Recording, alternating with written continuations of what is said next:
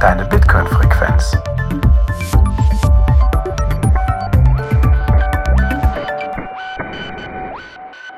Herzlich willkommen bei Notsignal, eurer Bitcoin-Frequenz.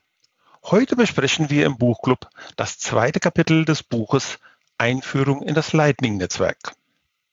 Ich bin heute verbunden mit den Notes. Thorsten. Guten Abend. Kalso. Ja, hallo. Dem Chris. Hallo, wunderschönen guten Abend. Und dem Martin. Einen wunderschönen guten Abend. Ja. Hat jemand mal die Blockzeit für mich? Aber na klar. Das ist die 782631. Und möchtest du auch noch sagen, wer du bist? Ja, ich bin der Blaubeer. Blaubeer. Ja, herzlich willkommen. Grüß dich. Hallo. Hallo, Blaubeer. Schön, Hallo. dass du da bist. Super Intro. Gut, dann würde ich sagen, starten wir mal das Buchkapitel von Mastering the Lightning Network. Wer möchte denn anfangen und mal so die ersten Sachen dazu sagen, was es in dem Kapitel alles Neues gab und worum es überhaupt ging? Oder vielleicht bevorher eine Zusammenfassung machen. Ja, gute Idee. Äh, wir haben in dem vorherigen Kapitel, das ihr euch auch gerne noch anhören könnt, ähm, über das Fairness-Protokoll gesprochen. Ihr erinnert euch vielleicht an das äh, Pommes-Verteilen an die hungrigen Kinder. Dann haben wir äh, diverse Second-Layer-Skalierungslösungen gesehen und generell zu der Geschichte von Bitcoin und wie sich mit dem Thema befasst wurde und wie lange schon. Dann haben wir ein paar Begrifflichkeiten geklärt, sowas typisches wie Node, Zahlungskanal, On-Chain-Transaktionen, Off-Chain-Transaktionen. Und wir haben Charaktere kennengelernt, die uns jetzt im zweiten Kapitel tatsächlich auch schon begegnen, zumindest zwei davon. Und ja, ich glaube, das fasst es ganz gut zusammen. Und ich habe ein bisschen gecheatet, weil am Ende der Kapitel kommt immer eine Zusammenfassung und da können wir uns jetzt immer bedienen, wenn wir, wenn wir in den nächsten Folgen dann so eine Überleitung machen. Und was man vielleicht noch zusätzlich ergänzen kann, abseits von dem, was im Buch war, war, was wir für uns gemacht haben, dass wir so ein bisschen darüber gesprochen haben, wie wir bisher mit Lightning an sich schon interagiert haben und was unsere Erwartungshaltung auch an dieses Buch ist. Mhm. Und das ist vielleicht auch nochmal wichtig, dass das, das ist das unsere Veredelung, die wir dann zu dem ersten Kapitel beigesteuert haben. Veredelung. Alright. Sehr schön. Ja, Kapitel 2. gehen wir doch direkt mal ins zweite. Ja. Ja, wir lernen Alice kennen. Alice und Bob. Genau. Alice möchte in Bobs Café Kaffee kaufen und hat gesehen, dass man mit Lightning bezahlen kann. Dazu braucht Alice eine Lightning Wallet und muss ein paar Dinge tun. Die Dinge können wir jetzt mal durchgehen.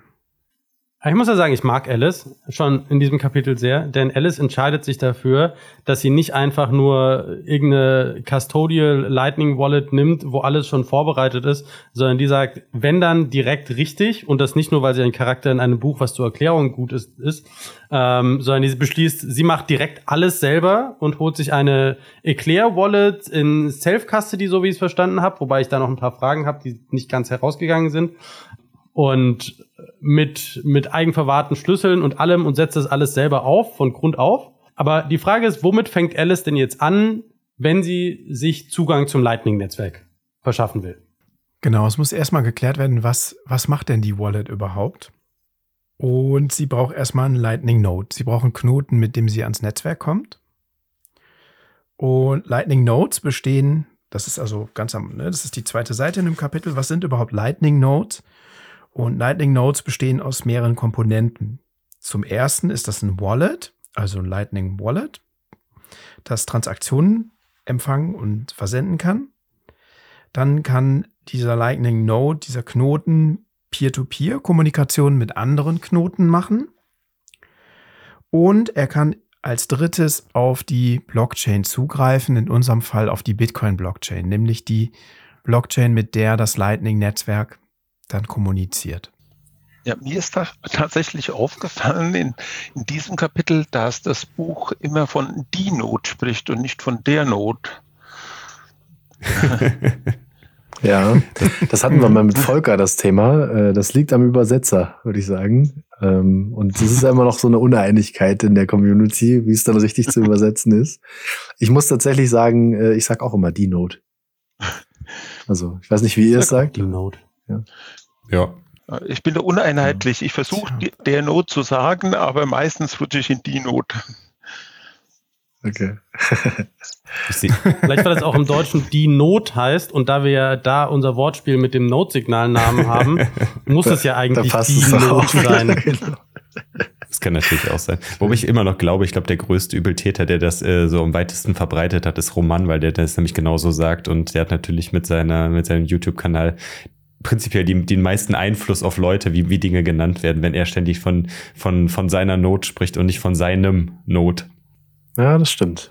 Wir kommen aber so ein bisschen ab. Absolut. Also, das erste Thema ist, äh, er braucht jetzt eine Node. Wir haben uns darauf geeinigt, habe ich ja, verstanden. Oder sie. Ja. Oder beide. Hier, hier fehlt mir so ein bisschen ja, also ich finde, hier ist so ein leichter Bruch, ne? Hier ist jetzt, wie bekommt man Zugang zum Lightning-Netzwerk? Aber zwischen Kapitel 1 und Kapitel 2 ist das Lightning-Netzwerk noch nicht wirklich erklärt, sondern es ist einfach, das macht das Lightning-Netzwerk, äh, so bekommt ihr Zugang, aber es ist noch nicht irgendwie erklärt, ne, wie das Lightning-Netzwerk funktioniert, was ironischerweise erst Kapitel 3 ist. Von daher, wir verschaffen uns jetzt erstmal Zugang zu etwas, das wir nicht verstehen. Ja, ich glaube, es, äh, es soll, das Kapitel dient, um ein bisschen vorweg vielleicht zu greifen, erstmal dazu da, um so einen typischen Prozess von einer Lightning-Zahlung darzustellen, dass man dann die Komponenten in, in wirklich im absoluten Basic-Informationen dann halt so ähm, dargestellt bekommt und dann kommen wahrscheinlich in den Folgekapiteln dann die Erläuterung, okay, wie funktioniert denn wirklich dann diese Kommunikation zwischen den Lightning Nodes und den Wallets und also, dass da wirklich dann dieser Deep Dive in die einzelnen Komponenten reingeht. Das ist zumindest meine Erwartungshaltung. Dass man sich so ein bisschen drauf beziehen kann, das kann ich mir auch vorstellen. Hm. Ja. Also wir brauchen eine Lightning Node, die braucht einen eine Lightning, ein Lightning Explorer, der quasi das Lightning Netzwerk erforscht, wobei ich hier noch nicht ganz daraus verstanden habe, ob jede Lightning Node automatisch einen Lightning Explorer mit drinnen hat oder ob ein Lightning Explorer ein separater Dienst von einer Node ist. Wir haben die Lightning, genau, und wir haben die Lightning Wallet, die als Schlüsselspeicher, ähm, als Lightning Node, als Bitcoin Node Datenbank mit der Karte der Nodes, ein Kanalmanager, der Lightning-Kanäle öffnen und schließen kann und ein System, das einen Pfad verbundener Kanäle zwischen der Quelle einer Zahlung und ihrem Ziel finden soll, alles in einer Lightning Wallet abbildet. Also quasi ein recht umfassendes Stück Software, was alle möglichen Sachen machen mhm. soll. Ich hatte ja in der ersten Folge schon gesagt, dass ich mich länger nicht äh, damit befasst habe und ähm, kam dann auf einen der ersten hier referenzierten, 1ml.com als ähm, Lightning Explorer. Und habe mich erinnert, wie ich da früher äh, geguckt habe nach der besten Verbindung, damit ich dann irgendwie im Room mein Bier bezahlen kann. Und so wie ich es jetzt hier verstehe, also gute Frage, Martin, ich, ich kann mir vorstellen, die Lightning Notes haben das integriert, aber jetzt, wie es hier beschrieben ist, oder die Links führen ja erstmal auf einen, wie eine Art Block Explorer, wie Mempool Space nur eben für Lightning-Kanäle und man kann sehen, was sind gut angebundene Nodes, mit wem kann ich mich verbinden. Also, dass du erstmal überhaupt ähm, eine Adresse findest, zu der du dich äh, verbinden kannst. So hätte ich es verstanden bei den Lightning Explorern. Ja, und ich glaube, für mich klingt das auch so, als ist das jetzt nicht zwangsläufig ein notwendiges Feature, sondern so Zusatzsoftware einfach, die man, die man verwenden kann, um halt sich im Netz, im Lightning-Netzwerk in irgendwie einer Form zu orientieren. Aber ist jetzt keine Kernkomponente von irgendeiner, von einer Lightning Wallet. Nochmal, damit ich es richtig verstanden habe. Äh, der Lightning Explorer ist kein notwendiges Feature für die Lightning Node oder für die Lightning Wallet? Sowohl als auch. Notwendig. Nee, ich glaube, das ist einfach sowas wie mempool.space für Lightning als vergleichbarer Dienst. Das Ding hat ja auch mit dem mit Bitcoin, also mit dem mit einem Bitcoin-Knotenpunkt erstmal nichts zu tun. Das ist er erforscht einfach nur verfügbare Daten und visualisiert die in irgendeiner Form. Ja, so habe ich es auch verstanden. Ähm, und ich habe mich auch gefragt, warum das an dieser prominenten frühen Stelle steht. Äh, für, für den ersten Einstieg ist das eigentlich noch, glaube ich, gar nicht so notwendig. Das stimmt, ja. aber es war tatsächlich mal notwendig. Also wenn ich mich an ähm, Eclair erinnere, wie man das damals aufgesetzt hat und wie es jetzt hier auch beschrieben wird.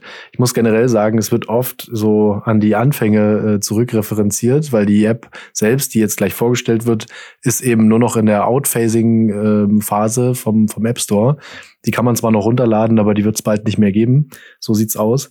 Und da war das schon notwendig, weil du, du hattest oft das Problem, dass du keine Kanäle aufmachen konntest oder das Routing halt überhaupt nicht durchging und die Apps einfach nicht in der Lage waren, selbstständig Alternativen äh, vorzuschlagen. Das heißt, du brauchtest diesen Lightning Explorer sehr, sehr wohl, um zu gucken, wo finde ich eine Verbindung und wer ist denn letztendlich mit dem verbunden, den ich bezahlen möchte. Also wo finde ich einen Kanal? Da musstest du das echt noch manuell machen. Und ich glaube, das wurde jetzt so sehr abstrahiert, was mich, ich schweife jetzt schon ab, ich würde das, vielleicht stellen wir das ans Ende, aber ich finde Wahnsinn, wie schnell sich dieses ganze, dieser ganze Prozess entwickelt hat und wie wenig man mit manchen Sachen jetzt noch in Berührung kommt, obwohl es halt immer noch kommt. Also es ist halt immer noch nerdy und geeky. Aber man sieht schon eine wahnsinnige Entwicklung, wie, wie das abstrahiert wird, den Aufwand des, des Aufsetzens. Wobei ich gerade mal geguckt habe, bei 1ML äh, ist die Async Node bei Top Capacity Node auf Platz 2 und auf Most Connected Nodes auf Platz 1. Was ich faszinierend finde, weil, also, ne, Most Connected Nodes ist Async Platz 1, Wallet of Satoshi ist Platz 2, von daher, also die scheint immer noch sehr, sehr aktiv zu sein. Das sind sie, glaube ich, auch. Nur die App nicht. Hm. Ich glaube, nur die, deren App äh, wird in der Form, glaube ich, nicht weiter betrieben. Vielleicht sage ich auch was Falsches. Aber, ja. ja, ja ich, ich glaube, du meinst das ist Eclair Wallet, ne? Weil zum Beispiel Phoenix genau. ist auch von Async. Das ist einfach nur die aktuelle oder die modernere ah, Variante okay, wahrscheinlich. Ja. Dann also haben sie einfach nur Successful. Hm. Ja, ja. Und, und Eclair selber, es ist Eclair ist ja auch äh, eine eigene Implementierung von Lightning. Die kommt ja auch von Async. Async ist ja, sind ja Franzosen. Async. Aber äh, lass uns noch mal äh, gerne wieder zurück zu dem Punkt kommen. Ich fand das, was du gerade eben äh, schon mal aufgezählt hast, Martin, ganz gut, dass wir mal durch diese Bestandteile einer Lightning Wallet durchgehen und dass wir da mal so ein bisschen dann aufdröseln, äh, was, was ist denn, was, was sind denn die Bestandteile wirklich von einer Lightning Wallet? Oder was können Bestandteile sein und was kann gegebenenfalls dann je nachdem, welches Modell man wählt, äh, ob Custodial, Non-Custodial, wird von diesen Komponenten ausgelagert oder ist dann halt Teil dann der Software, die man selber verwendet? Wollen wir da mal durchgehen? Mhm. Also, die erste ist der Key Store, also der Schlüssel Schlüsselspeicher der Geheimnisse, English Secrets, wie etwa private Schlüssel vorhält. Mhm. Wollen wir die nach der Reihe durchgehen, weil ich finde die tatsächlich ganz spannend und ich bin nicht ganz sicher, ob ich bei allen wirklich verstanden habe, was genau sie machen, was sie nicht machen. Oder was unsere Annahmen sind. Vieles davon ist ja auch gar nicht weiter. Wir können mal die Annahmen durchgehen. Ja. Also ich, für mich ist jetzt der Schlüsselspeicher einfach ähnlich dann, äh, wie es wahrscheinlich auch im Bitcoin-Netzwerk ist. Wenn du die Schlüssel hältst, dann ist es non-custodial. Wenn du die Schlüssel nicht hältst, das heißt, du hast einen Custodian, dann ist es ja Custodian. Das heißt dementsprechend Wallet of Satoshi ist eine Custodial Wallet. Das heißt, da ist kein eigener Schlüsselspeicher implementiert, weil die Schlüsselinformation bei Wallet of Satoshi beispielsweise liegt. Im Fall von eine eigene Lightning Node, zum Beispiel ein Raspberry Blitz, um bei dem Beispiel zu bleiben, da hast du die Schlüssel selber. Das heißt, das ist non-custodial und da hat man dann meines Erachtens die Unterscheidung zwischen, äh, wo der Schlüsselspeicher liegt. Das heißt aber, die Schlüssel, die in dem Key Store liegen, werden zum Beispiel verwendet, um, also du hast ja für einen Channel, wenn sich in dem Channel State was ändert, dann musst du ja den Channel State irgendwie signieren. Also du musst ja irgendwie sagen, okay, das ist jetzt der neue Channel State. Vorher hatten, keine Ahnung, Thorsten und ich in unserem gemeinsamen äh, Channel jeweils einen halben Bitcoin. Jetzt habe ich 0,1 an Thorsten bezahlt und damit hat er 0,6 und ich 0,4. Da müssen wir das ja beide mhm. signieren. Mhm.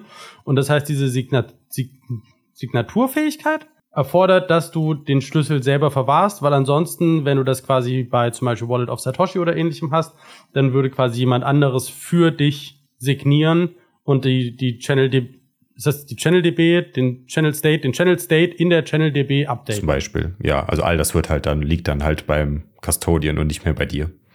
Kurze Frage dazu, die, oder Anmerkung, ähm, die Channel Updates werden ja nicht unbedingt signiert oder in irgendeiner Form ähm, durch den privaten Schlüssel verifiziert, sondern nur, wenn ich den Channel öffne oder schließe. Alles andere nee. hat keine Berührung zum, zum Private Key, hätte ich gesagt. Ne, du hast, du hast den, also so, mein Verständnis wäre, der Channel ist an sich ein Multisig. Das, der Multisig äh, ist quasi eine Adresse. Um Änderungen am Multisig durchzuführen, musst du quasi eine Multisig-Transaktion machen oder ein Pendant. Ich glaube, es ist nicht ganz genau Multisig. Es gibt so ein paar Abweichungen dazu, aber da bin ich nicht sicher. Zwei von zwei ist ein Multisig. Genau, ist ein 2 von 2 Multisig. Und auf jeden Fall, äh, dafür brauchst du quasi dann dein, dein Key für halt die, die Bitcoin-Adresse, aber für den Channel State musst du auch jeweils das Update signieren. Das heißt, auch dafür brauchst du entsprechend die Möglichkeit, also auch wenn du empfängst, empfängst, musst du trotzdem noch die Möglichkeit haben zu signieren. Ich weiß nicht, ob das dann ein anderer Schlüssel ist. Ich vermute mal, aber ich weiß es nicht. Mm, also ich glaube, wir greifen viel zu weit vor. Aber ja, ich glaube, dass das, was du meinst, ja. ist insbesondere für die Punishment-Transaktion. Das heißt, äh, dass man quasi nach jedem, jeder Transaktion, wenn sich der Channel State ändert, dass dann beide beide Channel-Partner wieder dann äh, eine neue Transaktion schreiben, die die On-Chain-Transaktion quasi finalisiert, wenn der Channel geschlossen wird. Und das ist ja unter anderem dann bei dem Channel Close oder bei einer Punishment-Transaktion, um da dann halt die Bestände jeweils dann auf die ursprünglichen Adressen wieder zurückzuführen. Aber das kommt sicherlich später nochmal. Aber das ist, glaube ich, das, was du meinst, Martin. Ah, okay. Ja, das erklärt nee, so für mich. Nee, nee, auch den Channel, den, den Channel State auch. Du müsstest auch den Channel State jedes Mal, meine ich, Ja, ja, ja, das meine ich ja, meine ich ja. Mit jedem, jeder Transaktion genau. ändert sich ja auch der Channel State. Und wenn dann natürlich ein mhm. Force Close stattfindet, müssen natürlich diese Informationen nach jeder Transaktion ja dann auch dass das äh, entsprechend dann auch ausgelöst werden, dass das dann, ja. die, die werden, die werden erstellt, aber nicht gepublished. Das ist, glaube ich, da der Unterschied, dass die einfach, die werden signiert, die liegen halt vor, aber die werden halt nicht veröffentlicht. Und damit, wer würden sie veröffentlicht würden, dann würde so, der Channel ja. ja geschlossen werden. Ich weiß nicht, ob die nicht im Lightning-Netzwerk veröffentlicht werden, aber du hast recht, da greifen wir zu ja. vor. Ich glaube, wir sollten wieder zum Text gehen. Korrekt. genau. Eine Lightning Node ist der nächste Punkt, die wie oben erwähnt mit dem Peer-to-Peer-Netzwerk kommuniziert. Mhm. Wie wir gleich sehen werden, gibt es da ja auch unterschiedliche Formen, aber wir, ich würde sagen, wir zählen das mal weiter auf, oder? Mhm. Denke auch. Dann kann die Wallet noch eine Bitcoin-Node haben, um mit, dem, mit der Bitcoin-Blockchain zu kommunizieren und anderen Bitcoin-Nodes? Ja, das ist dann genau dafür da, was wir gerade besprochen haben, um mhm. da dann, wenn man die Channel selber verwaltet, um da die On-Chain-Transaktionen für Channel Open, Channel Close und was auch immer schreiben zu können, dann braucht man natürlich auch eine Verbindung zum Bitcoin-Netzwerk selber. Um das vielleicht einmal klar zu formulieren. Das, was die Node-Komponente daran macht, ist nichts anderes als, also bei äh, als Bitcoin-Node, ne, hatten wir es ja, hatten wir es ja schon mal bei, bei Grokking Bitcoin, aber das ist im Prinzip nur der Teil der Software, der die ganze Kommunikation übernimmt, der irgendwie sagt, hier, ne, der an andere Nodes irgendwas hinschickt und zurückschickt und empfängt und zuhört und genau. so weiter und das irgendwo aufschreibt. Also das ist quasi nur die reine Verwaltung. Ja, worüber das Protokoll dann halt entsprechend abgebildet wird und die Kommunikation des Protokolls dann, würde ich auch so verstehen. Und im Lightning-Netzwerk entsprechend genau das Gleiche. Wenn du jetzt aber, aber es gibt ja die Möglichkeit, dass du zum Beispiel den Keystore selber hältst, aber die Lightning Node und die Bitcoin Node beide nicht bei dir liegen. Ja, zum Beispiel bei Eclair, in dem Beispiel, was jetzt dann in dem Kapitel durchgeführt wird.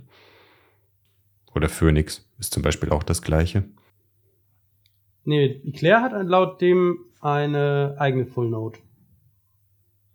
Aber das gehen wir gleich nochmal drauf. Okay, nur um das einmal zu verstehen. Das heißt, äh, die Nodes sind nur die, die die Kommunikation übernehmen und die kannst du theoretisch auch auslagern und die Keys selber behalten. Und dann würde wahrscheinlich die Node von dir eine Signatur anfordern, wenn das notwendig ist. Hm.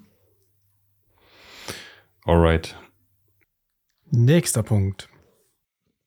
Ja, weiter wird noch gebraucht eine Datenbank mit einer Karte der die Nodes und Kanäle, die im Lightning-Netzwerk angemeldet sind, äh, vorhält. Also es braucht offensichtlich ein System, wo sich die Wallet merkt, welche Kanäle habe ich und wo, äh, mit wem kann ich eigentlich gut kommunizieren. Ja. Und das, denke ich, ist, dürfte eine ja. der spannendsten äh, äh Themen der Umsetzung sein für eine gute Anbindung. Absolut, das glaube ich auch. Das glaube ich, dieser Stichpunkt, dieser Channel-Graph, was ja. man, was man sonst schon mal hört, wie dann, wie eine Route dann zusammengebaut wird, um dann halt so effizient wie möglich dann durchs äh, Netzwerk geroutet zu werden. Das ist, glaube ich, dieser Bestandteil, der damit gemeint ist. Der sich natürlich auch mit jeder Transaktion oder ne, eigentlich, eigentlich ständig auch ändert dann. Ne? Wenn halt neue Nodes, Nodes dazukommen, Nodes verlassen das Netzwerk und dadurch ändert sich prinzipiell ja auch immer wieder dann der, der Graph, theoretisch und macht das natürlich auch beliebig komplex. Das macht aber jede Lightning Node für sich. Mhm. Und das ist nicht noch, und ein, ein Lightning Explorer macht das quasi nur im größeren Stil und bereitet das in irgendeiner Form nochmal auf. Aber diese, diese Karte, weil es gibt ja keine Top-Down-View, ist ja alles Peer-to-Peer. -Peer. Genau. Das heißt, der einzige Weg, das rauszufinden, ist durch dieses, ne, da kommt, glaube ich, auch dieses Probing dann mhm. mit rein, wo man quasi so verschiedene Pings durchs Netzwerk sendet und Anfragen sendet und versucht im Prinzip herauszufinden, über welche Route man was schicken kann und merkt sich das genau. irgendwie. Da bin ich mal sehr gespannt. Da gibt es wahrscheinlich auch ein Kapitel zu, was genau diesen Graph mal. Weil zum erklärt. Beispiel bei einem, einem Lightning Explorer jetzt bei 1ML oder hier Amboss, da werden natürlich die Nodes angezeigt und deren Kanäle, aber nicht den, deren äh, äh, Kanalstatus. Also da steht nicht drin, äh, wie viel Local und wie viel Remote Balance der jeweilige Kanal hat. Das sehen halt nur die jeweiligen Knoten selber. Aber das ist keine, in dem Sinne keine direkte öffentliche Information. Ja, es, äh, Im vorherigen Kapitel stand auch der schöne Satz oder Hinweis, dass es keinen globalen Konsens über den aktuellen Lightning-Graphen und den Zustand gibt. Das ist ein guter Punkt, ja. Als weiteres haben wir Es den kommt in Kapitel- Kanalmanager. Achso, du hast schon geschaut, wann es kommt, Martin? Es kommt in Kapitel 11. Ah, okay. Oh, ist ja noch ein bisschen hin. Genau. Scheint eines der komplexeren Top-Themen Ja. zu sein. Genau, als nächstes haben wir den ähm, Kanalmanager, der Lightning-Kanäle öffnen und schließen kann. Sowie ein System, das einen Pfad verbundener Kanäle zwischen der Quelle einer Zahlung und ihrem Ziel findet. Also, das war jetzt wahrscheinlich dann der Punkt, den wir auch gerade schon hatten, ähm, dass es ein, eine Art Routing gibt. So würde ich es nennen. Hm. Okay. Das ist ja auch das, wo dann dieses ganze Thema Payment Splitting, Pickard Payments, Routing, nach was, nach was routest du? Routest du irgendwie nach Geschwindigkeit oder routest du nach Kosteneffizienz oder ähnlichem? Da gibt's ja dann auch verschiedene. Da gab's eine sehr schöne, vielleicht finden wir die noch auf die Schnelle und können die verlinken, eine sehr schöne Folge mit René Pickard bei Stefan Livera, wo er den Unterschied zwischen Routing nach, nach Zeit und Routing nach Kostenoptimierung irgendwie erklärt hat. Auch wenn das massiv vorgreift. Und wenn wir da, wenn wir bei dem Punkt sind, habe ich große Hoffnung, dass wir da auch mal den René dazu schalten können, der uns das vielleicht mal nochmal erklärt. Okay, genau, das waren aber alle Komponenten, die jetzt hier im Fo oder ja, die zumindest irgendwie standardmäßig bei einer Lightning Wallet Software enthalten sind. Wie geht's denn weiter? dann kam aus meiner Sicht halt so, oder jetzt, wenn man aus der Sicht von, von Alice wieder schaut, wo, in welchem Bereich möchte man, also was, was möchte man selbst verwalten und was möchte man extern verwaltet haben von diesen ganzen Komponenten. Und je mehr man natürlich bei sich selbst verwaltet, desto technisch komplizierter wird es prinzipiell dann auch für den jeweiligen Benutzer, das entsprechend umzusetzen.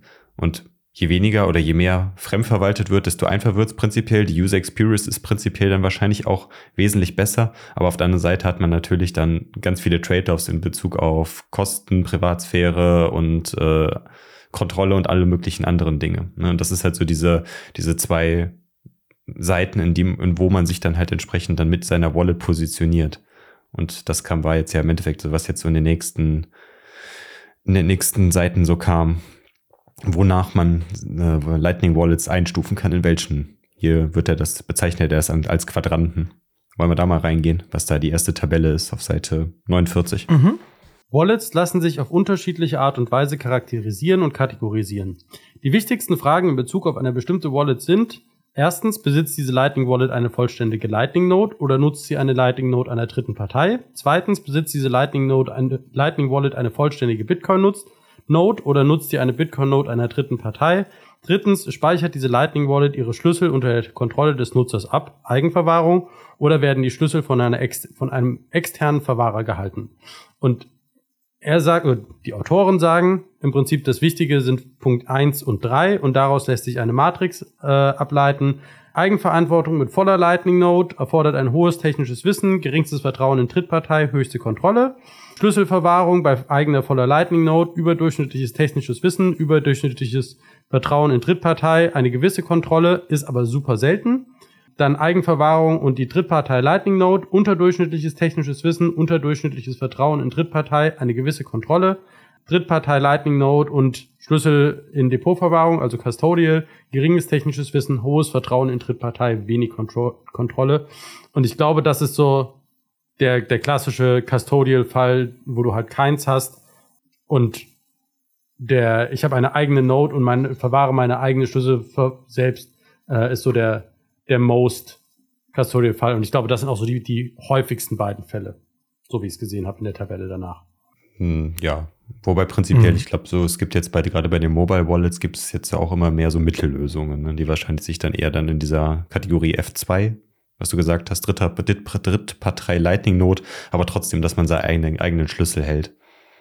Ne, also, dass man da irgendwo so jetzt versucht wird, wo findet, wo macht man quasi wenig Kompromisse bei der Schlüsselverwahrung, aber hat trotzdem dadurch dann äh, immer noch eine gute User Experience. Und ich glaube, das ist da dieser, diese Gratwanderung, die da jetzt aktuell gerade auch bei vielen Wallets gemacht wird, um zu schauen, was, was ist denn, was ist das Beste, also welches, also ja, wie ich gerade schon sagte, wo die Trade-offs wahrscheinlich am geringsten sind in allen, in beiden Belangen. Wobei ich ehrlich gesagt nicht ganz verstehe, wie du das machen würdest, ohne dass du dir nicht wirklich sicher sein kannst, ob es so ist, wie du denkst. Also was meine ich damit? wenn du eine eigene Node hast, eine eigene, äh, eine eigene äh, Lightning Node und du verwahrst deine Schlüssel selber, dann ist das aus meiner Sicht relativ klar, weil dann kannst du die Schlüsselverwahrung im Zweifel auf deiner eigenen Node, die bei dir zu Hause im Wohnzimmer läuft, machen und dann irgendwie über, keine Ahnung, äh, Zeus oder sonstiges darauf zugreifen. Wenn du jetzt aber eine andere Lightning Node verwendest, ähm, so wie du das zum Beispiel ja bei, bei Breeze machst oder bei ähm, bei Lipa wird das, glaube ich, auch so gemacht. Oder in einer der nächsten Versionen wird das so gemacht, das weiß ich gerade noch gar nicht. Ähm, wo du halt im Prinzip deine Schlüssel selber verwahrst, aber über eine fremde Node agierst, ähm, dann bist du ja immer darauf, also dann hast du ja keinen Ort, wo du die Schlüssel haben kannst, außerhalb der Applikation, die mit der fremden Node interagiert. Also zum Beispiel bei Breeze, du kannst, also ne, du hast die Schlüssel wohl in der Breeze App dann drin, aber wenn du nicht gerade dir den Open Source Code wirklich sehr sorgfältig anschaust, kannst du nicht ausschließen, dass du tatsächlich die Schlüssel nur dort hast und dass die nicht, also so wäre mein Verständnis. Ich wüsste jetzt nicht, wie ich, wie ich ausschließen soll, dass, ähm, dass die fremde Lightning Node meine Schlüssel auch hat. Hm. Oder, ne, zumindest, also ich wüsste nicht, wie ich das, wie ich das ausschließen soll, um sicherzustellen, dass nur ich die Schlüssel habe. Wohingegen bei einer eigenen Lightning Node kann ich ja sicherstellen, dass die die nie verlassen haben ja. im Zweifel. Wobei Breeze ein schlechtes Beispiel ist, weil Breeze ist sogar eigentlich eine eigenständige Lightning Node. Da kannst du sogar über die Kommandozeile Kanäle zu anderen Nodes aufmachen in der App selber. Aber zum Beispiel Phoenix ist ein gutes Beispiel. Da hast du, wenn du die Wallet erstellst, bekommst du einen Seed. Also den Bitcoin Seed hast du weiterhin. Das heißt, wenn die Channel geclosed werden, kommen die Funds zurück auf deine Wallet, auf deine Bitcoin On-Chain Wallet. Aber du verbindest dich eigentlich immer zu, Kanä zu, äh, zu der Lightning Node von Assange. Du hast da nicht die Möglichkeit, ich will jetzt hier einen Kanal zu Fulmo oder sowas aufmachen. Das, das funktioniert da halt nicht. Aber, da, aber deine Aussage stimmt da natürlich. Du weißt natürlich nie, ob das, äh, wo, wo die Schlüssel halt dann, oder ob die Schlüssel auch noch woanders liegen als nur bei dir lokal. Ist ja generell das Problem mit Bitcoin Wallets. Also das, bei Hot Wallets, selbst wenn du bei Blue Wallet jetzt eine Bitcoin Wallet aufmachst, das weißt du ja auch nicht, ob die mitschreiben.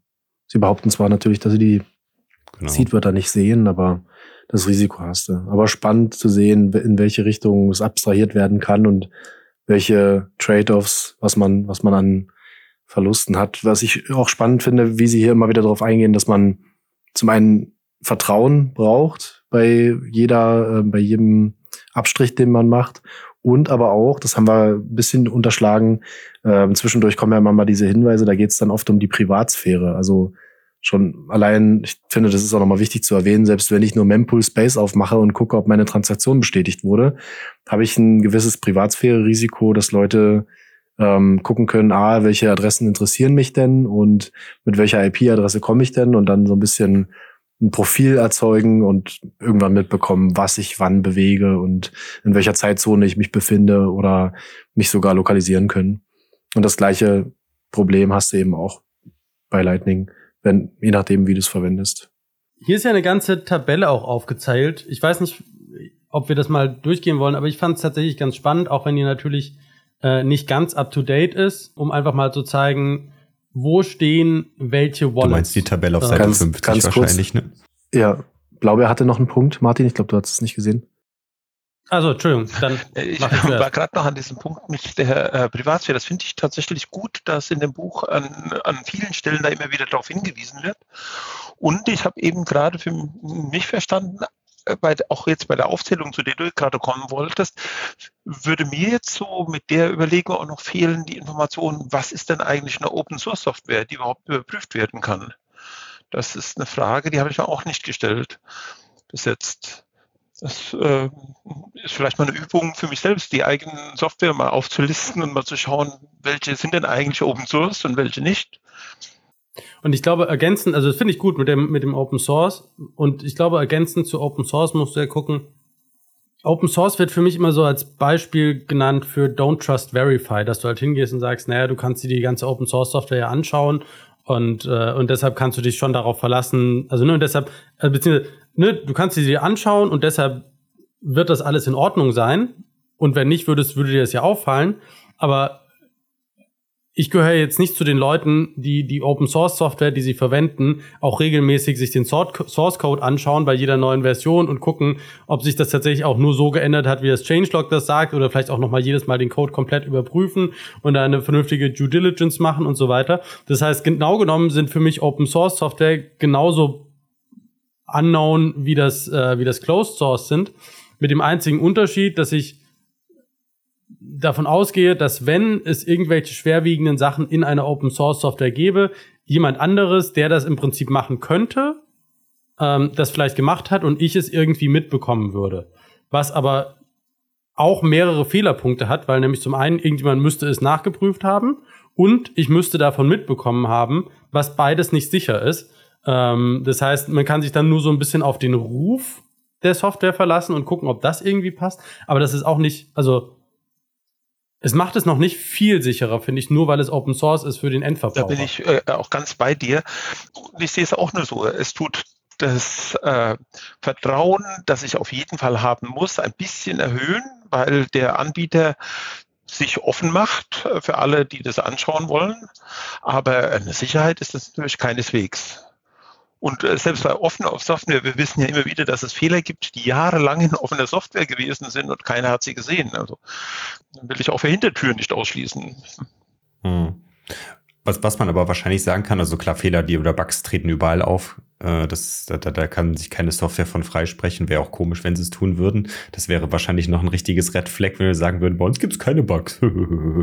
Äh, aber ich glaube, das, was aber Open Source Software leisten kann, gerade jetzt im Wallet- und Bitcoin-Bereich, ist einfach, dass, äh, dass die Chance oder die, die Gefahr, dass, wenn da Schindluder drin getrieben wird, dass das entdeckt wird, halt, also diese, diese Gefahr, die die Entwickler eingehen würden, wenn sie da halt eine Backdoor oder sowas einbauen, wenn das entdeckt wird, einfach viel, viel größer ist als bei einer Closed Source Software und dadurch einfach vielleicht von vornherein sagen so, nee, es macht halt überhaupt keinen Sinn, sowas da einzubauen, weil wenn das dann äh, nach, äh, nach einer Zeit dann auffliegt, dann äh, ist es mit uns eh vorbei, gerade wenn da halt irgendwie ein unternehmerisches äh, Unterfangen dann hält hinter dieser Wallet oder sowas hintersteckt. Dann, und äh, das ist, glaube ich, einfach dann auch so ein bisschen, vielleicht muss man da auch einfach so äh, den Open Source Ethos auch nochmal ansetzen, dass es vielleicht auch einfach eine ethische Einstellung ist, Open Source Code zu entwickeln und dass da einfach auch ein anderer Ansatz an, an die Entwickler herangeht. Weil, also bisher habe ich noch, also ich weiß nicht, oder vielleicht habt ihr was schon mal, wäre mal eine interessante Frage. Habt ihr schon mal von einem Open Source Scam gehört? Tatsächlich nicht das wäre mal die Frage, ob es sowas gibt. Also ob es einen Scam gab, der auf einer Open Source Software basiert ist, der halt nicht innerhalb von relativ kurzer Zeit auf, aufgeflogen ist. Das wäre interessant, ob es sowas gab. Jetzt könnte man natürlich alle möglichen Altcoin-Token-Projekte anführen. Von daher. Und tatsächlich, ich habe gerade überlegt, von den Software-Scams, die mir spontan einfallen, könnte ich nicht unbedingt sagen, ob die Open Source oder Closed Source waren. Zumal du ja auch, glaube ich, nochmal unterscheiden musst zwischen Open Source im Sinne von, du kannst den Code wiederverwenden für andere Sachen oder ähm, oder das ist dann nicht Closed Source, das hat dann nochmal einen anderen Namen, Free mir jetzt Open Source einfällt, aber wenn du im Prinzip ja, wenn, wenn, du den, wenn du den Code einsehen kannst, aber ihn halt nicht für deine Zwecke nochmal weiterverwenden Das, das liegt kannst. dann an den unterschiedlichen das, Lizenzen dann auch, ne?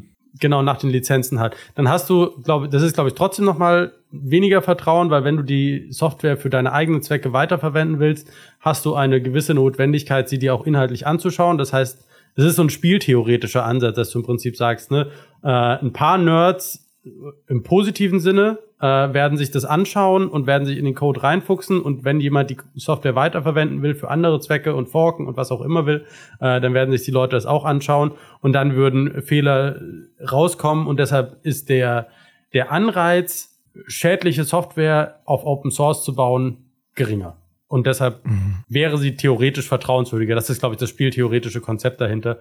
Wie valide das in der Realität ist, kann ich nicht beurteilen. Dann vielleicht dann auch hier nochmal ein, ein Shoutout an unsere Hörer, Beispiel. wenn ihr ein Beispiel habt. Genau. Ich hätte ein Beispiel. Ah ja. Und zwar hat der MSI doch jetzt eine Sicherheitslücke beim Seed-Signer gefunden und hat das gezeigt. Dass, also hat ja der Seed-Signer Software, die Firmware ist ja Open Source, die kannst du ja einfach runterladen und hat das ausprobiert, hat gesehen, okay, da gibt es eine Sicherheitslücke, hat das sofort, hat das kommuniziert mit Seed-Signer, hat das auch gepostet und jetzt gibt es halt eben eine Maßnahme dazu. Und das fand ich cool. Da dachte ich so, wow, das ist Bitcoin. Da ist genau das passiert, das stimmt. Bei Ledger weißt du halt einfach nicht, was du da für eine Software runterlädst, was da, wo die Sicherheitslücken sind. Ich meine, das weiß ich bei Seedsigner auch nicht, weil ich auch nicht blicke, was da im Code steht. Aber ja, da ist jemand gekommen, hat gesagt, okay, ich nehme die Challenge an und schau mal, ob ich eine Sicherheitslücke finde. Hat sie auch gefunden und hat sie publik gemacht und jetzt kann man halt entsprechend Maßnahmen ergreifen. Hm. Ja, das ist ja ein Positivbeispiel für Open Source. Genau. Genau. Ja, ist eigentlich. Und ich finde generell den Punkt kann man Negatives haben, ne? dass Open Source öffnet so ein bisschen, dass man Ergänzungen entwickelt. Also überhaupt Leute zu animieren, daran mitzuentwickeln, ist ja schon mal ein Riesenschritt, schneller voranzukommen vielleicht auch. Ähm, und was mir die ganze Zeit im Kopf schwebt, ist so Gelegenheit macht Diebe. Also so die Phrase. Weil wenn Closed Source, dann Potenzial für eben solche, wenn du sagst Ledger komplett geschlossen, du weißt es eben nicht. So Retirement Attack, irgendwas, irgendwelche Schwierigkeiten. Aber ich, ich will jetzt auch nicht zu sehr abgreifen. Das, das war auch die Diskussion, die wir mit MC dazu hatten. Und wir werden noch mal mehr auf diesen auf diese Erweiterung eingehen, die MC da programmiert hat für den Seed Signer. Keine Sorge, äh, eure Seed Signer sind genauso sicher wie vorher. Das ist eher eine Erweiterung, die er entwickelt hat, ähm, um seinen theoretisch schon ein bisschen äh, malicious zu machen. Also wenn, wenn jemand seinen Seed Signer verwendet, dann hat er ein Problem. Äh, also ich würde nicht sein, verwendet, ja. verwendet eure eigenen. Und, und Seed-Signer, vielleicht noch ganz kurz, ähm, die machen tatsächlich aktiv Werbung dafür, dass du alles komplett selber aufsetzt. Also die haben wirklich eine Anleitung geschrieben, dass du nicht das Image nimmst und direkt auf die SD-Karte spielst, sondern dass du dann wirklich Schritt für Schritt die einzelnen Schritte durchgehst. Und das kannst du auch nur mit Open Source machen.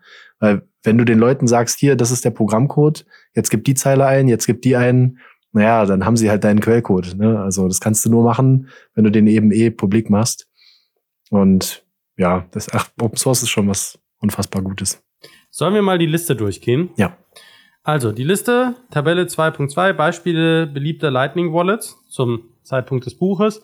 Hat jeweils ne Anwendungsname, Gerät, Lightning Node, Bitcoin Node und Schlüsselspeicher, also in, äh, entsprechend die drei Kategorien. Ne?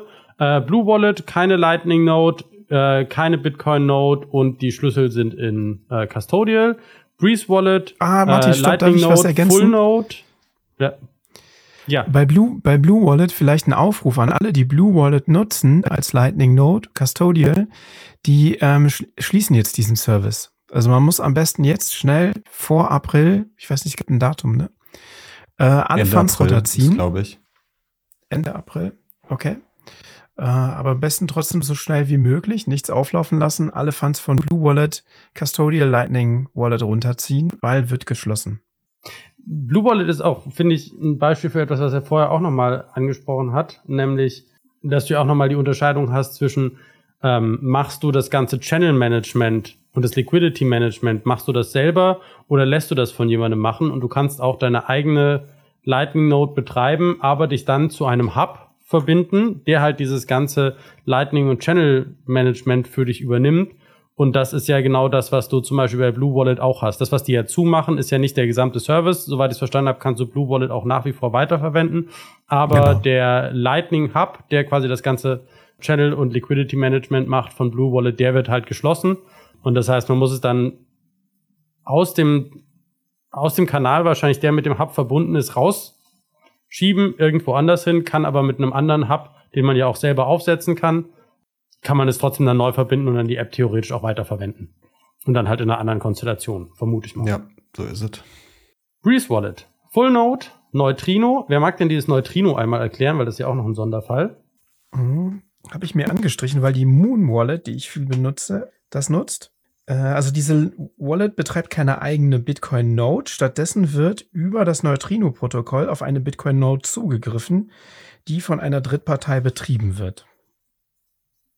Richtig schlauer hat mich das nicht gemacht, muss ich sagen. Wisst ihr da mehr? Ist, ist das quasi das Äquivalent zu einer Light, also zu diesen, zu diesen Broomed Wallet, die wir bei äh, Bitcoin begreifen hatten mit wo du dann irgendwie die, also wo dann die, die Transaktion für das Multisig, für das Channel openen, äh, öffnen und schließen und für das, äh, für die Veränderung, falls du irgendwelche Transaktionen machst, die, die neue Bitcoin, also irgendwie diese, wie heißen sie, Splice, also wenn du, wenn du neue, wenn, wenn sich die Funds in deinem Channel quasi verändern, also die quasi einfach nur auf die, die dann einfach darauf hört, ob es irgendwelche Updates zu deinem Channel gibt, äh, oder ob der geschlossen wird oder so, ähm, das quasi auslagert. Und du aber Genau. einfach, also das Neutrino-Protokoll darauf, ne? So hätte ich es verstanden, als So würde ich's 100% jetzt True Node. ja. Also die, die greifen alle, alle Dienstleistungen, die mit dem Bitcoin-Netzwerk zu tun haben, alles was on-chain ist, wird irgendwo extern abge abgelöst. Und das ist, glaube ich, sehr wichtig für diese ganzen Mobile Wallets, um Traffic zu sparen, um, um, um Last zu sparen, Mhm. wahrscheinlich. So kann ich es mir nur vorstellen. Ja. Und die Schlüssel kannst du selber verwahren. Eclair hat eine Lightweight Lightning Node, ist auch mobil, sind, glaube ich, genau, ist auch mobil, hat eine Electrum Bitcoin Node, auch ein Sonderfall gewesen. Wer mag einmal kurz Electrum erklären? Elektrum ist im Endeffekt ein Aufsatz für den eine Bitcoin Full Node, die im Endeffekt alle Transaktionen und alle UTXOs und sowas entsprechend indiziert. Das ist quasi eine Datenbank, die auf dem UTXO-Set von Bitcoin aufgebaut wird. Und dadurch, dass diese Datenbank entsprechend andere Indizes benutzt, kann man dann auf Informationen, wo welche UTXOs liegen, welche Adressen, wo mit welchen UTXOs befüllt sind, schneller durchsuchen. Das heißt im Endeffekt, man hat einen effizienteren Zugriff auf äh, ja, Chain-Informationen, die, die äh, in der Bitcoin-Blockchain liegen. Das wird auch von Raspberry Blitz Man verwendet. kann es Ne? äh, man kann's nach, also zusätzlich installieren, damit man halt einen effizienteren Zugriff dann auf, auf, die, auf die Informationen halt hat, weil sonst wäre es halt sehr, sehr Das langsam. wird doch aber auch, genau, MC hatte das am Wochenende erklärt, ähm, wird übrigens auch referenziert, wenn man sich die Eclair Wallet mal runterlädt, die da noch im, im App Store ist. Äh, In den Bildern ist witzigerweise MC sein Electrum-Server verlinkt. Also Shoutout an dich nochmal, MC. Ähm, und äh, er hatte das auch nochmal erklärt, du wirst, wenn du die Node aufsetzt und mit, der, mit dem Bitcoin-Netzwerk verbindest, brauchst du ja initial die Blockchain von irgendwo. Und da ist sein Electrum-Server auch ein initialer Host, der dann gepinkt werden kann, um Informationen zu kriegen über die ersten Blöcke. Und das wird ja immer eh über verschiedene ähm, Nodes gezogen, damit es nicht äh, korruptiert sein kann. Ja, aber er ist einer von diesen, oder ich glaube, er betreibt zwei von diesen ähm, Servern. Genau. Kann er dann auch noch mal, vielleicht können wir dazu sogar auch noch mal mit ihm sprechen, dass er da äh, das mal erklärt, wenn wir in dem Zusammenhang, auch den Seed-Signer erklären. Auch eine Funktion von Electrum habe ich verstanden. Ja, wobei das natürlich Mhm. eher, eher was On-Chain-mäßiges wieder ist. Ne? Mhm. Dann haben wir den LNTX-Bot, mobil, äh, keine Lightning Node, keine Bitcoin Node und die Schlüssel sind Rest Custodial. in Peace. ja, rest Vermute in mal, aber wird mit L LN-Tipbot und ähnlichen Bots Das ist ähnlich genau das sein. Gleiche. Ist halt nur an anderer Mhm. Stelle. Was ich mich jetzt frage, macht es Sinn, jetzt die ganze Liste durchzugehen, mit Hinblick auf die Zeit? Nicht unbedingt. Wahrscheinlich nicht. Gut. Nee, vielleicht auch nicht. Ich fand's, also mal einfach ein paar unterschiedliche Beispiele Mhm. zu sehen. Ich fand's ganz spannend.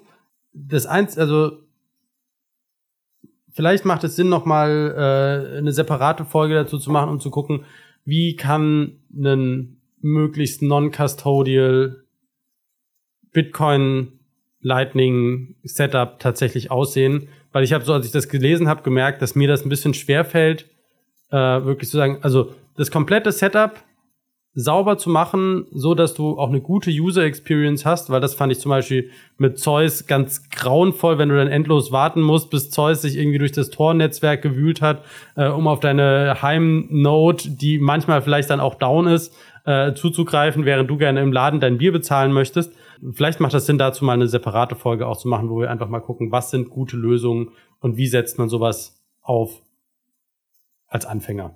Was ich an dieser Liste, die wir jetzt abgebrochen haben, ähm, äh, tatsächlich spannend fand, ist, das Buch ist ja echt neu. Also Englisch 2022, die deutsche Version sogar von 2023. Und äh, von diesen sieben mobilen Wallets sind drei entweder schon ganz aus oder ähm, im Ausgehen. Von, äh, von, von den genau von den sieben. Also nur noch vier sind aktiv. Also wie schnell sich da was gerade tut. Und deswegen glaube ich auch, dass, äh, Das dass wir da äh, wahrscheinlich über kurz oder lang noch, noch ganz andere Sachen sehen, die uns, äh, wie soll ich sagen, genau diese, diese Frage, diese, wo wir gleich hinkommen, diese Balance zwischen Komplexität und Kontrolle ähm, erleichtern werden. Oder die Abschätzung, was wir machen, da besser ermöglichen. Vielleicht kurze Ergänzung, die, also das Buch wurde da zwar released, aber ich glaube, die äh, drei Autoren haben doch ein Weilchen dran geschrieben und ich, ich kann mir vorstellen, dass diese ersten Kapitel relativ zeitig fertig waren. Also deswegen auch dieser, diese Verweise auf die Eclair Mobile Wallet. Und ja, aber trotz, also nichtsdestotrotz, ne, ich glaube seit 2017, 2018 gab es diese Eclair Mobile Wallet und auch das ist ein sehr kurzer Zeitraum für diesen Entwicklungssprung und auch die Menge der Apps, die man jetzt hier hat. Ich, das, das lässt hoffen, dass es da wirklich schöne Abstraktionen gibt, die wenig Trade-offs haben, was, was Privacy und Security angeht und Vollzugriff ermöglichen für jeden, der es nutzt und nutzen kann. Ja, gute Ergänzung. Im nächsten Teil geht es dann um Testnet Bitcoin. Hat jemand von euch schon mal mit Testnet Bitcoin hantiert? Ich habe das tatsächlich gemacht äh, mit Testnet, äh, also früher so rumgespielt und habe auch ein paar auch mobile Wallets, mit denen ich das ausprobieren konnte. Aber für ähm, Lightning habe ich es einfach nicht hinbekommen, weil äh, da ich ein iOS-User bin, habe ich den Erklär mir nicht laden können.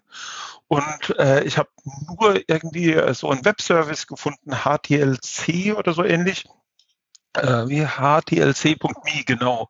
Da kann man so ein bisschen testnetmäßig rumspielen, aber das ist keine echte Wallet, man kann keine Kanäle öffnen, man kann nur im Testnet Lightning irgendwas empfangen.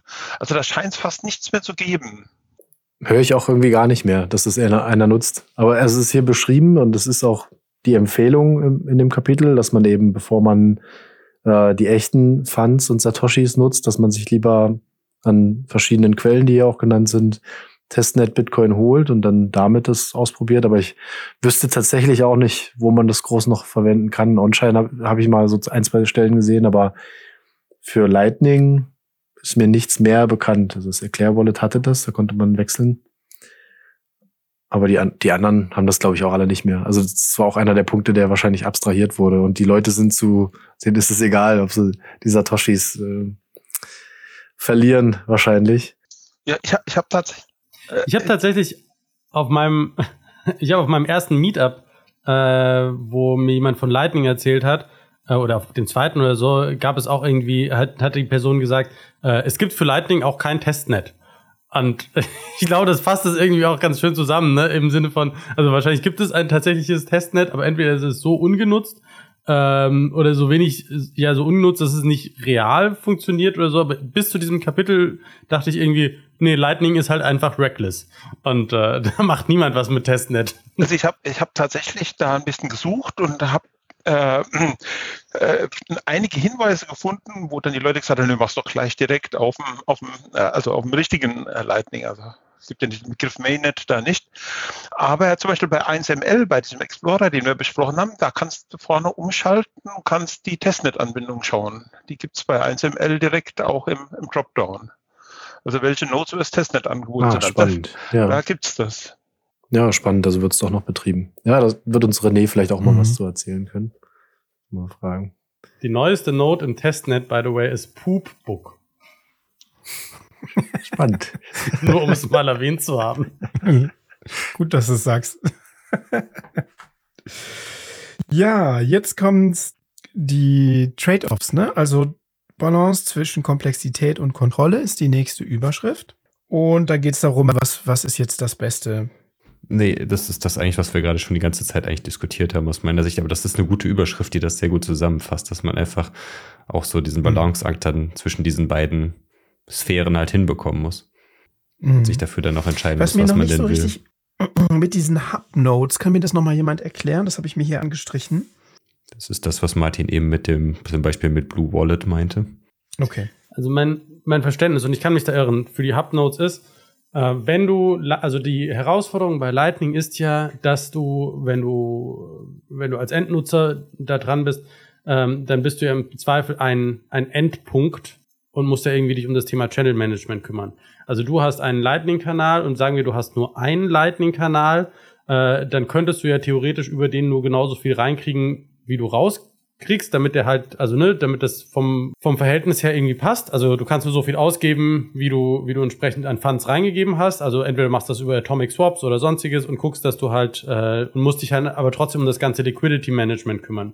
Und die Alternative ist halt, dass du wohl hingehst und sagst, okay, Du, du übergibst quasi dieses ganze Thema Liquidity Management und Channel Management und mit wem bist du verbunden äh, und so weiter, übergibst du an jemand anderen und hast dann quasi einen Hub, der das für ganz viele macht äh, und bist dann einfach nur ein einzelner Endpunkt, der eine Verbindung quasi zu so einer, zu so einer größeren Node hat und die ist dann wohl vernetzt und kümmert sich um ihr ganzes Liquidity Management und du musst dich nicht mehr darum kümmern, äh, sondern kannst einfach in aller Ruhe deine Wallet aufladen und wieder davon bezahlen und aufladen und davon bezahlen und darüber Geld, im, also Satz empfangen und, und der Hub erledigt quasi alles für dich. Und so ein Hub hat noch eine ganze Menge anderer Funktionalitäten. Da sind noch so Sachen mit drin wie ne, so ein Accounting-System gehört zu so einem Hub, wo dann irgendwie drin steht, wer hat wie viel und so. Und du kannst dir, glaube ich, auch, ich glaube, LND Hub .io oder so ist das und damit kannst du dir auch einen eigenen Hub aufsetzen äh, und den dann für Friends and Family irgendwie betreiben und die könnten dann zum Beispiel ihre Blue Wallet mit deinem Hub verbinden und dann würdest du quasi das Liquidity Management für die machen. Theoretisch könnten wir auch eine Node-Signal-Hub aufmachen und dann alle Leute, die bei Blue Wallet jetzt nicht mehr den Blue Wallet Hub nutzen wollen, können dann vertrauensvoll sich an den Node-Signal Hub verwenden und dann kriegen wir, keine Ahnung, das führt auch wiederum zu weit, das hat wahrscheinlich, dann sind wir wahrscheinlich ein Crypto Asset Service Provider oder so, keine Ahnung, wie auch immer, aber auf jeden Fall, da hast du jemanden, an dem du quasi das ganze Liquidity Management auslagerst. Ach, cool. Das ist spannend. Sollen wir uns mal angucken. Okay, sollen wir zum nächsten Kapitel übergehen? Dann wird erklärt, äh, wie sich Alice, beziehungsweise es geht jetzt auch wieder mehr über zum Leser, also wie man die Software Eclair Mobile installiert. Die hatte ich mir nur noch mal markiert, ähm, dass man, also dass sie sehr stark darauf hinweisen, egal ob Bitcoin On-Chain Wallet oder Lightning Wallet, überprüft, dass die App halt tatsächlich die ist, die ihr gerade laden wollt und es kommt doch tatsächlich öfter vor, dass Google Play und Apple iStore, wie auch immer, dass die mhm. die Wallets drin haben, die auch fake sind, die eure, eure Keys oder eure Bitcoin haben wollen. Es gab sogar letztens im Google Play Store, dass es dann eine Sparrow Wallet äh, im Google Play Store gab. Aber eine Sparrow Wallet ist halt eine Desktop-Only-Variante, also da gibt es keine mobile Variante von und das war auf jeden Fall auch ein, ein Scam. Ach krass. Okay, krass. Also tippt niemals eure Seed-Wörter oder irgendwelche Bitcoin-related Daten in solche Wallets ein.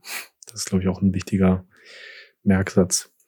Okay, aber sonst, äh, ich glaube, dann können wir auch schon wieder weitergehen. Ähm, dann wird gezeigt, wie man eine neue Wallet anlegt und wieder auf die Ver Verantwortung der Schlüsselverwahrung eingegangen. Aber geht's denn hier mhm. in dem Moment um die Schlüssel der On-Chain-Transaktionen, um diese Wallet anzulegen? Oder geht's um geht's hier schon um Schlüssel auch für das Lightning-Netzwerk? Naja, beides, prinzipiell. Also du musst das ja immer, ich glaube, wenn man die eigene Schlüsselverwaltung macht, also häufig hat man ja dann auch in der in dieser Lightning Wallet dann auch einen Bitcoin Part und der wird dann halt über die äh, über diese Seed-Wörter oder diese M Mnemonischen, ich kann das nicht aussprechen, kann das irgendjemand aussprechen, wie das wie man das exakt aus Mnemonisch. Das M ist, ist stumm, ne? ne? Oder, oder so, ne? Oder so halb stumm. Nee, man, naja, man spricht das schon so hintereinander. Mnemonisch. Spricht sich schwierig. Ich weiß auch nicht, wie das zu einem Wort geworden ist. Das ist so Mnemonic. Äh, Mnemonic, sagt man genau. im Englischen. Ja, richtig, genau. Äh, Finde ich auch interessant, dass, äh, dass er da so, dass das die korrekte Bezeichnung davon ist, in diesem, äh, wo dieser Affe ist, auf Seite 53 und sagt, dass Seedwörter ja eigentlich falsch ist, aber es ist trotzdem weit verbreitet ist. Finde ich, fand ich spannend. Äh, aber was ich eigentlich sagen wollte, ist, äh, ich glaube, das ist dann halt immer diese On-Chain-Komponente, dass man halt diesen Seed, diesen äh, Seed halt hält oder die Seed-Wörter halt hat. Und wenn man halt mit diesen Seed-Wörtern kann man prinzipiell die Bitcoin-Wallet die dahinter liegt, dann wiederherstellen und hat so dann Zugriff auf die, die Channels, die dann da vielleicht intern der Wallet erstellt werden. Wenn die halt wieder, äh, wenn man das Backup davon irgendwo einspielt, dass diese Channels dann geclosed werden und so hat man dann Zugriff dann auf die Schlüssel. Wobei das, glaube ich, das Spannende ist, ne? Also das Thema, die, diese Channel, ist, glaube ich, die Channel DB ist die, wo die ganzen Channel States von all deinen Channel drin ja. sind. Und wenn du als Lightning Node nicht aktiv bist, dann könnte theoretisch, und das ist ja, meine ich, wenn ich es richtig verstanden habe, dann kann der die andere Partei ähm, im Prinzip einen, einen älteren oder einen falschen, nee Quatsch, die kann einen, die kann einen neuen Status für den Channel quasi hinzufügen. Wenn du dann versuchst, eine alte zu publishen, dann kommt, glaube ich, diese Punishment-Transaktion. Ich bin gespannt, wann, wann die irgendwie nochmal kommt, weil das ist ja genau das Thema. Wenn du, wenn du deine, äh, wenn du deinen Channel-DB nicht hast, dann bringt dir die Seed-Phrase wohl relativ wenig. Zumindest wenn dein so ist mein Verständnis. Also das wäre das wäre eine Frage vielleicht auch für später. Mhm. Ne? Bringt dir die Seed Phrase was, wenn du deine Channel DB nicht hast, oder kannst du dann einfach später online kommen und sagen, und jetzt close ich alle meine Channel und dann ist äh, und dann ist gut. Ja, oder wenn jemand anders die Channel closed und dadurch irgendwas auf deinem, auf deinem On-Chain-Wallet landet, dass du da immer wieder rankommst. Genau, ich glaube, das ist dann prinzipiell die Idee dann dahinter, wenn die Channel geclosed werden, wenn wir dann wieder rein von Lightning komplett raus sind und alles wieder On-Chain liegt, dass man dann zumindest da an die Funds wieder in irgendeiner Form drankommt. Genau, dann geht's noch darum, wie man die sichert. Ne? Hier ist so ein bisschen, ich, ich fand witzig, dass man so halbwegs erkennen kann, wie die Wörter aussehen, die hier verkrischelt sind. Also es ist ein Beispiel-Screenshot in dem Buch und wäre mal witzig, das auszuprobieren, ob man die nochmal herleiten kann.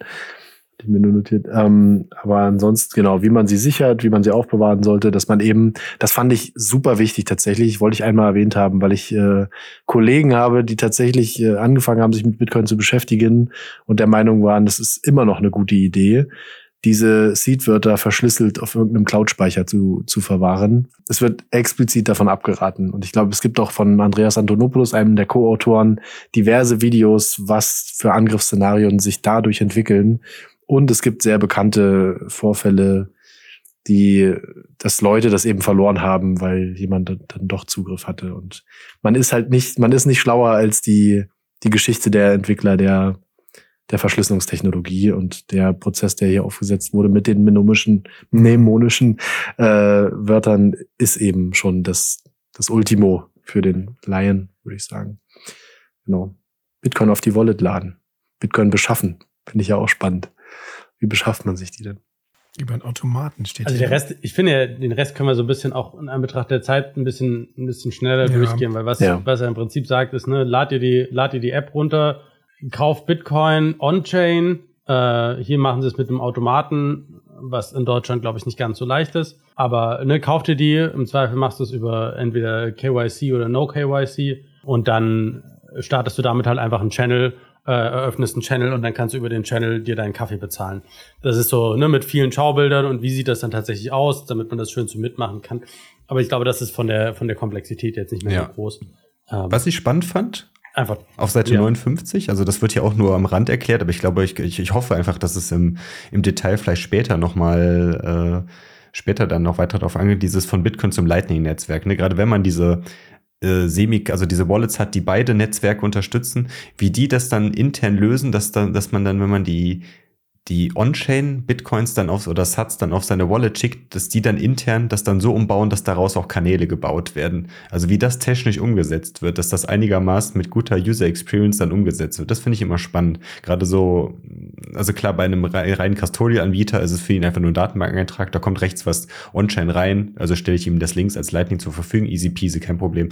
Aber gerade wenn dann wirklich dann so Channel-Management da dann äh, mit, mit einherkommt, um das halt in sage ich mal, akzeptabler Zeit auch darzustellen. Das, das, das würde mich dann auch mal interessieren, wie das technisch umgesetzt wird, was jetzt hier so ein bisschen angedeutet wird auf Seite 59. Und ich glaube, was man auch erwähnen muss, ist automatisches Channel und Liquidity Management. Ich weiß nicht, wer das gesagt hat, aber ist wohl der heilige Gral von Lightning. Wenn du es hinkriegst, dass deine, dass deine Liquidity automatisch gemanagt wird und das vernünftig funktioniert, wo es ja auch Projekte zu gibt, sowas wie unter Core Lightning mit CL Boss oder so, was aber auch also zumindest zu meinem letzten Stand noch nicht so funktioniert, dass du als End-User einfach sagen kannst, yo, das Liquidity Management, das mache ich mal selber ähm, oder das lasse ich selber automatisch machen und es ist nicht irgendwie äh, Halbtagsjob wäre übertrieben, aber es ist nicht eine Menge Arbeit. Das, da sind wir, glaube ich, einfach noch nicht. Und ähm, solange du nicht in der Situation bist, dass ein- und ausgehend die gleiche Menge ist, ist das tatsächlich dann noch Aufwand, wo du aktiv dich um dein, deine Channels und das Rebalancen und so weiter kümmern musst oder irgendwie Atomic Swaps machen musst, um deine Channel wieder zu fanden und ähnliches. Ja, auf jeden Fall. Also da ist, wie, wie Blaubeer es gerade eben auch bei den Wallets schon gesagt hat, da ist so viel Entwicklung noch, die jetzt aktuell wahrscheinlich passiert und noch passieren wird, dass das halt auch einfach in dem Kontext auch einfach benutzerfreundlicher werden wird und werden muss aus meiner Sicht, weil ich meine, ich, ich höre Jan Paul immer noch so äh, im Hinterkopf, wie der sich irgendwie immer mal wieder aufregt, boah, die eigene Lightning Note zu betreiben, also wirklich dann äh, auf einem Raspberry Pi, das ist ja so ein Krampf, gar keinen Bock mehr auf den Kram, also das ist halt einfach, selbst für Leute, die jetzt wie uns, die sich damit regelmäßig beschäftigen, dass es halt dann immer noch schrecklich ist, ist, ist das stabil zu betreiben, wenn man damit mal was bezahlen will, weil es dann auch über Tor ist, das heißt, man hat so viele zusätzliche quasi Störfaktoren oder Problemfaktoren, die dann da einher, damit einhergehen, wenn man das wirklich so betreibt. Also wirklich diese komplette selbstsouveräne Variante benutzt. Und ich glaube, ganz kurze Anmerkung dazu. Ich, also ich muss tatsächlich gerade in dem Moment dran denken, also mein erster Gedanke war, ja, irgendwann wird es vielleicht integriert in Router und in die Internettechnologie. Und dann dachte ich so, was macht eigentlich mein Router zu Hause? Und wie waren da die Anfänge? Und wie haben die Leute Probleme gehabt, irgendwie sich mit dem Netzwerk zu kommunizieren, also zu verbinden und, weiß ich nicht, am Anfang wahrscheinlich ihrer Universität irgendeinen wichtigen Text oder eine Mail zu schreiben. Und jetzt hat jeder so ein Ding zu Hause oder ist mo mobil mit dem Handy einfach mit irgendeinem Funkmast verbunden. Und ich glaube und hoffe, dass einfach in der Richtung dann auch was passiert. Und dass du da dann, dass, dass da so ein schöner Mittelweg gefunden wird zu, ich habe immer noch einen Großteil oder die volle Kontrolle. Aber es wird so viel abstrahiert, dass die Usability genauso ist wie bei, weiß ich nicht, Telegram ein Bild zu schicken. Ja. Dass das einfacher wird. Hm. Wobei du ja deiner Router-Software auch massiv viel vertraust, ne? Also Absolut, auch dem Internetprovider. Ne? Ja, ja, ja. Stimmt. Also von daher, ich weiß nicht, ob das das Vertrauen einfach nur verschiebt, weil ob sich jetzt ob ich jetzt einer Node oder einem Custodian vertraue oder einfach nur dem Software, demjenigen, der die Software rausgibt. Das ist auch was, was ich kann, weil ich mir zum Beispiel, ne, bei mir, es läuft auf dem Raspberry Blitz und ich denke mir so, also ich habe mir den Code vom Raspberry Blitz nicht angeschaut, ich habe mir die ganzen Erweiterungen nicht im Detail angeschaut. Wenn ich das darüber alles full custodial, äh, full non-custodial mache und das alles bei mir sauber läuft und ich das Gefühl habe, yay, ich habe die volle Kontrolle, ich könnte nicht sagen, ob die Raspberry Blitz Software am Ende einfach schön alle Keys mitliest und alles irgendwo hinschickt. Mhm. So Irgendjemand würde das auffallen, aber sagen, ich könnte es nicht. Mhm.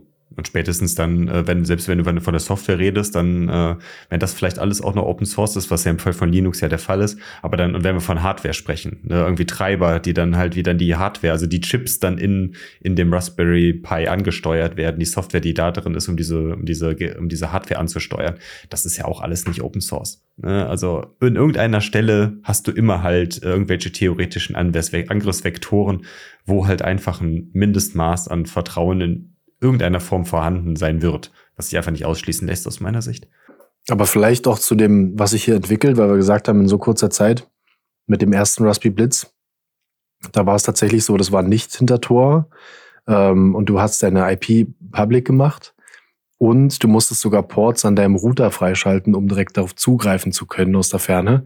Und das habe ich alles noch gemacht und dann hatte ich irgendwen in Berlin angeschrieben, mit dem ich mich beim Meetup getroffen hatte und noch eine Frage hatte und sag, sag mal, ist es das normal, dass ich jetzt, wenn ich mich mit deiner Note verbinde, sehe, wo du wohnst? Also, das, das war den Leuten teilweise gar nicht klar. Du hast halt wirklich erkennen können, äh, in welchem Bereich, also in welchem ähm, Stadtteil die leben und konntest genau zuordnen anhand der IP, von wo aus die ihre Note verbunden haben mit dem Netzwerk, teilweise ja sogar mit der Menge der Funds, die da drauf liegen.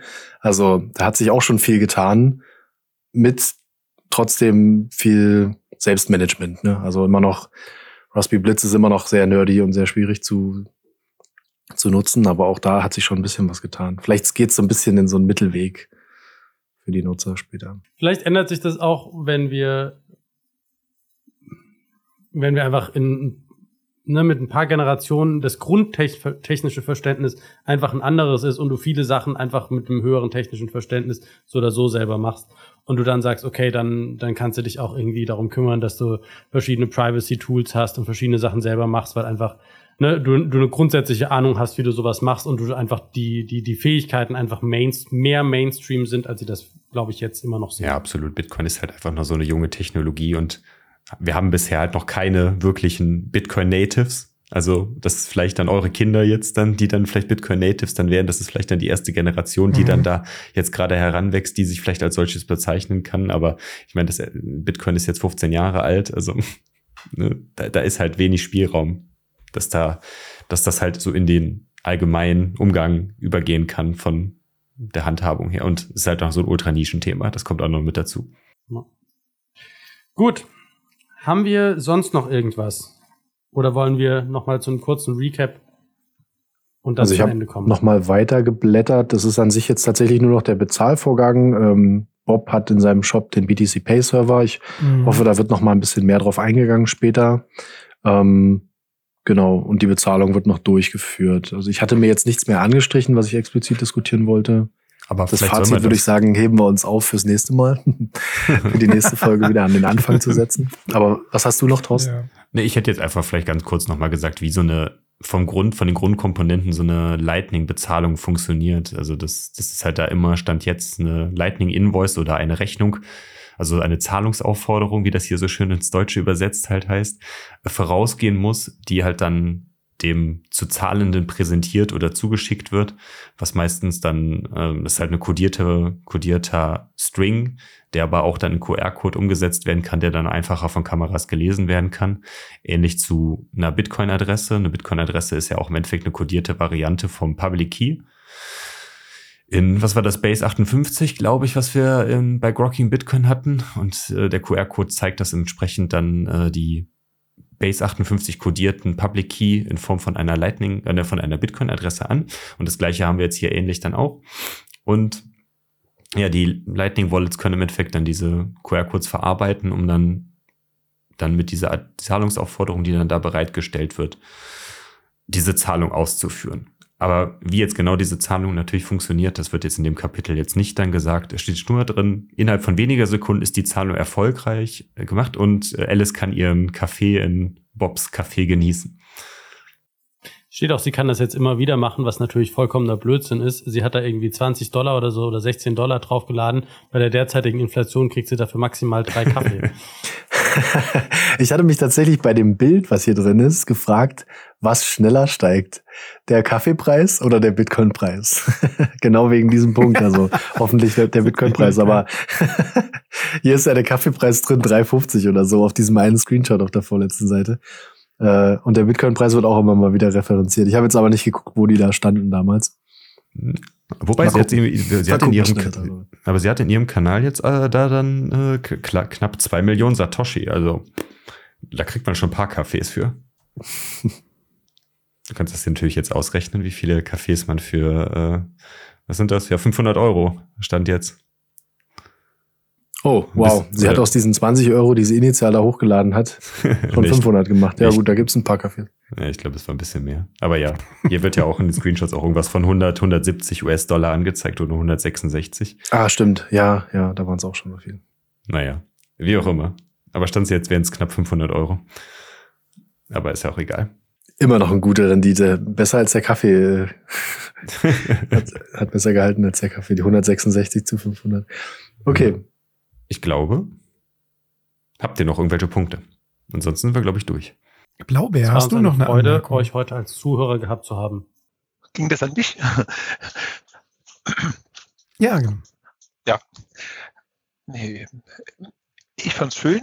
Ähm, ich habe auch gemerkt, dass jetzt so in Vorbereitung auf die Folge ich dieses Kapitel deutlich intensiver gelesen habe, als ich das sonst ein Buchkapitel lese. Und das, äh, äh, aber gerade das natürlich dem Verständnis total hilft. Ähm, das ist schon, schon gut und ich freue mich drauf, jetzt tatsächlich mit euch zusammen das ganze Buch zu lesen und endlich, endlich dieses äh, Lightning besser zu verstehen, das ich bisher halt tatsächlich fast nur aus User-Sicht äh, benutzt habe, weil ich am Anfang gemerkt habe, oh, das ist alles komplex, als ich gedacht habe. Auch so in der Vorbereitung habe ich gesehen, das äh, White Paper von Bitcoin hat irgendwie acht Seiten und dieses noch unvollständige White Paper hier hat irgendwie äh, knappe 60 von, von Lightning. Also wie viel komplexer das Ganze ist hier Mhm. nochmal. Also was für ein Komplexitätssprung das Ganze über Bitcoin hinaus das nochmal darstellt. Oder es ist einfach schlechter geschrieben. Also nicht so kompakt und so. Mehr Neues, weniger Signal. Ja. Das ist doch ein Übergang. Blaubeer, magst du die letzten Worte der Folge sprechen? Ich habe noch eine Frage, bevor, bevor wir den Ausstand machen. Würdest du noch mal wiederkommen? Ich würde auch nochmal wiederkommen. Wenn du, Perfekt. Cool. Wunderbar. Ja, dann Focus on the Signal, not on the noise. Und hat mich sehr gefreut. Perfekt. Vielen Dank. Danke dir, Blaue. Schönen Bis Jo, dahin. danke schön. Bis dahin. Ciao, ciao. Ciao. Ciao, ciao.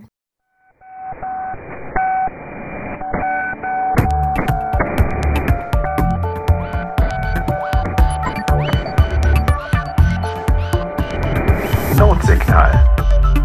Focus on the signal, not on the noise.